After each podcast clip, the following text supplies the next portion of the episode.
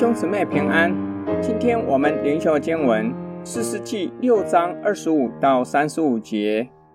当夜，耀华对基甸说：“取你父亲的牛和另一头七岁大的牛来，拆毁你父亲的巴力祭坛，砍下坛旁的亚瑟拉，在这坚固的地方上面，你要整整齐齐的为耀华你的神筑一座祭坛。”拿第二头牛做燔祭，用你砍下来的亚瑟拉做柴。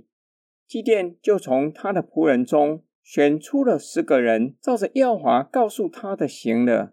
但因为害怕他的父家和城里的人，就不敢在日间行事，只好在晚上做了。城里的人清早起来，见巴力的祭坛已被拆毁，坛旁的亚瑟拉也被砍下来。并且看见那第二头牛现在新竹的祭坛上的时候，就彼此说：“谁做了这事呢？”他们追查寻访之后，就说是约阿斯的儿子基甸做的。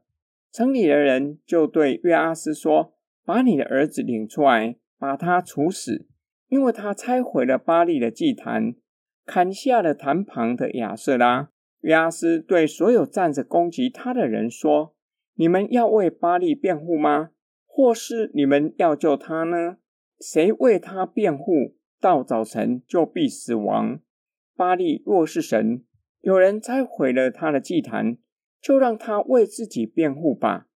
因此，当日基甸被称为耶路巴力，意思说他拆毁了巴力的祭坛，让巴力与他争辩吧。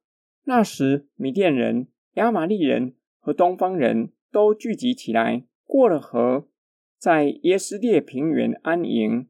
耶华的灵降在基甸身上，他就吹角，亚比以谢族都应召来跟从他。他派使者到马拉西全地去，马拉西人也都应召来跟从他。他又派使者到亚设、西布伦、拿弗他地去，他们也都上来与他们会合。上主指示基甸，要他取父亲的牛和另一头七岁大的牛，并要把父亲为巴力族的祭坛拆毁，砍下坛旁的亚瑟拉，在坚固的磐石上为上主筑一座祭坛，拿七岁大的牛做燔祭，用亚瑟拉做烧燔祭的柴。基甸因为害怕富家和城里的人，不敢在白天做这事。只好晚上做这事。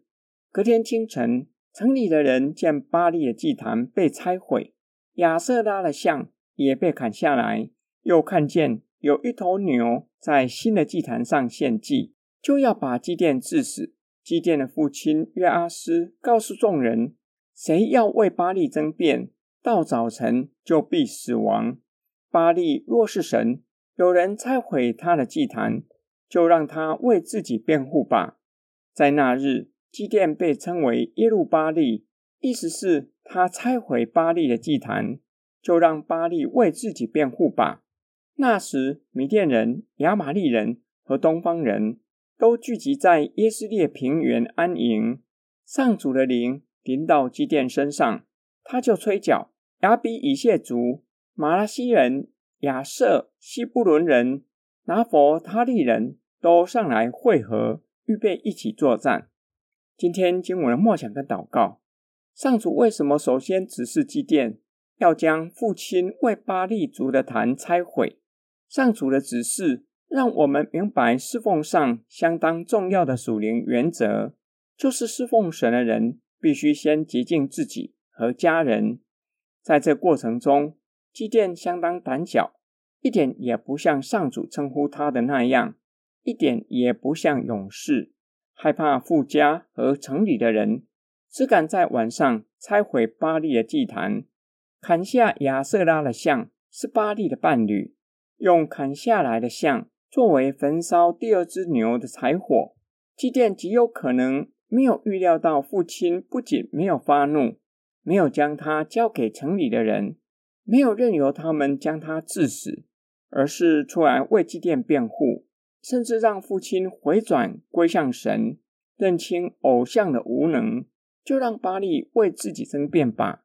基甸在担心害怕中顺服神的指示，在晚上做了这事。事件发生后，却是勇敢的吹角，号召几个支派的人，预备与米甸人作战。所有的基督徒，理当是侍奉神的人，都已经被主耶稣基督的宝血洗净，才能够做侍奉神的人。我们既然已经被主的宝血洗净，就要让主耶稣基督在我们的生命中掌权作王，过分别为圣的生活。我们一起来祷告：爱我们的天父上帝，感谢主耶稣，你为我们被钉在十字架上，使我们因着你的宝血洗净我们的罪，除去天良的亏欠。就要让你在我们的生命中掌权做王，做侍奉你的仆人。求主保守我们，叫我们单单敬拜你，单单侍奉你，直到永永远远。我们奉主耶稣基督的圣名祷告，阿门。